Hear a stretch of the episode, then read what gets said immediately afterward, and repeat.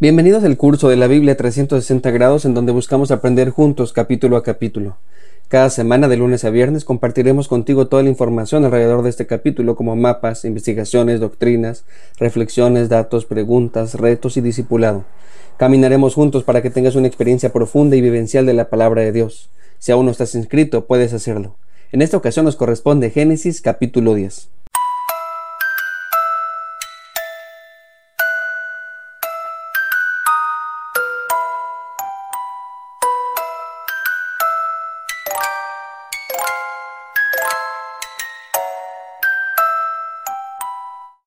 La genealogía de Noé nos provee información sobre lo que va a suceder más adelante y nos da una idea de cómo están distribuidos los pueblos de aquella época.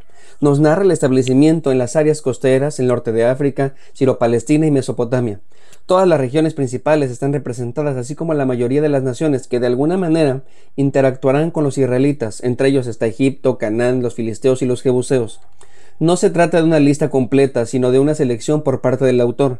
Parece ser que su principal razón es prepararnos para la elección de Abraham. Se identifica a los hijos de Sem como los hijos de Eber. Algunos creen que por esa razón son llamados hebreos. Además de la lista genealógica, el autor aprovecha para contarnos acerca de los primeros imperios y ciudades que dominan. Podemos reconocer varias tribus y ciudades importantes en la historia hebrea. Como había mandado el Señor, la humanidad se está multiplicando. Dios está trazando su plan de salvación, así que podemos notar unidad e interdependencia. Algunos comentaristas dicen que no deberíamos de ver la lista como un árbol genealógico, sino que estos vínculos son más bien políticos. Se puede notar que algunos nombres no son de personas, sino más bien de tribus. El primero de la lista es Jafet. El pasaje nos dice que estos son los que viven en las costas, como diciendo que están más allá del mar. No se dice mucho de esta descendencia porque no están muy relacionados en la historia hebrea el autor va a desplazar la descendencia de Jafet para concentrarse en los cananeos y los hebreos. De ese modo quedan los dos caminos que a lo largo de la escritura son parte fundamental en la teología bíblica. Un camino es estar con Dios y el otro es rechazarlo. ¿Eres parte de su pueblo o no? Como diría Jesús, el que no es conmigo contra mí es, el que conmigo no recoge, desparrama. La segunda descendencia es la de Cam, la cual se concentra más en Canaán. Estas naciones son las principales rivales de los hebreos. Literalmente rodean a Israel. La lista nos habla de los egipcios, los cananeos, los fenicios y los amorreos, por mencionar algunos. Dentro de la lista se nos narra una breve historia acerca de Nimrod. Se trata de un dictador que ha conquistado casi toda Mesopotamia. Se mencionan ciudades y regiones que son conocidas para nosotros como Babel, Nínive, Sidón y Asiria. Aunque la tradición judía dice que este fue el creador de la Torre de Babel, el texto no dice nada al respecto, aunque sí nos dice el origen de la ciudad para prepararnos para el siguiente capítulo. La última parte es para los hijos de Sem.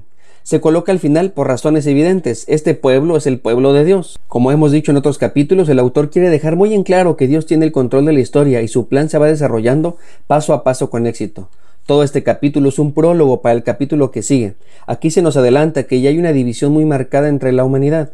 El capítulo que sigue nos explicará más a detalle el propósito.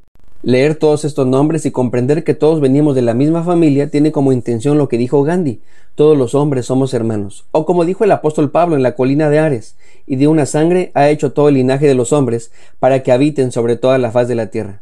Como hemos dicho, es una preparación. Más adelante le dirá Dios a Abraham, en ti serán benditas todas las naciones. Ese es el plan de Dios que se va entretejiendo hasta llegar al cumplimiento de esa simiente que aplastaría la cabeza de la serpiente. Esta tabla de las naciones es la nueva oportunidad que el Señor está dando a la humanidad. La cuestión es, ¿la van a aprovechar? ¿O otra vez se alejarían del Creador? En este capítulo se nos habla de muchas ramificaciones y eso quiere decir que tenemos oportunidad de elegir. Entonces la pregunta para nosotros es la misma. ¿Aprovechamos la oportunidad que Dios nos está dando en Cristo Jesús? La promesa ya se cumplió en Él. ¿La vamos a aprovechar? Por favor, no te alejes de Dios. Soy el pastor Alex Cunille. Dios te bendiga, que tengas un lindo día. Si Dios nos da permiso, nos vemos en el siguiente capítulo.